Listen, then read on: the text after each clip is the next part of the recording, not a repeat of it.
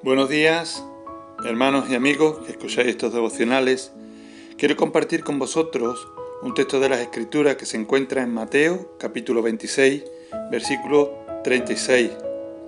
Dice entonces llegó Jesús con ellos a un lugar que se llama Gesemaní y dijo a sus discípulos, sentaos aquí, entre tanto que yo voy allí y oro.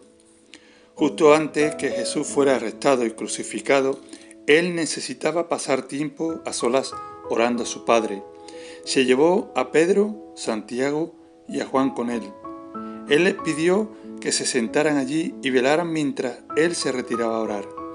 Una vez que se encontró solo, Jesús se postró sobre su rostro delante de su Padre Celestial y derramó ante él su corazón acerca de lo que él enfrentaría más tarde. Jesús sabía que tenía que seguir adelante y delante le esperaba una cruz.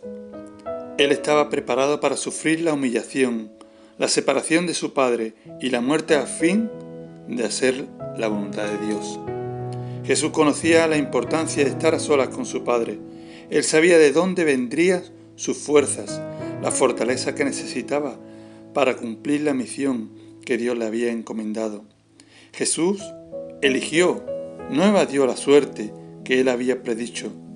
Él había aceptado todo esto, no como una necesidad penosa, sino como la voluntad de su Padre. Podemos aprender a aceptar lo que a veces no comprendemos. Jesús sabía que la voluntad de Dios le llamaba imperiosamente a seguir adelante.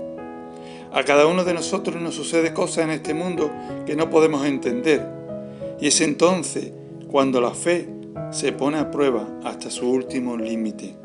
Y en tales momentos es dulzura para el alma recordar que Jesús también lo pasó en Gesemaní.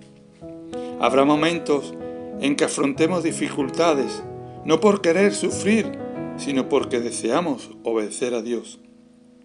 Permite que la obediencia a Jesucristo te sustente y te anime en los momentos de prueba. Tú podrás enfrentarte a cualquier cosa cuando estés consciente de que Jesucristo te acompaña.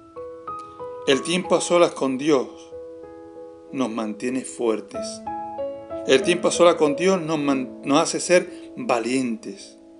El tiempo a solas con Dios nos hace que estemos enfocados en Él para cumplir con la misión que Dios tiene para cada uno de nosotros.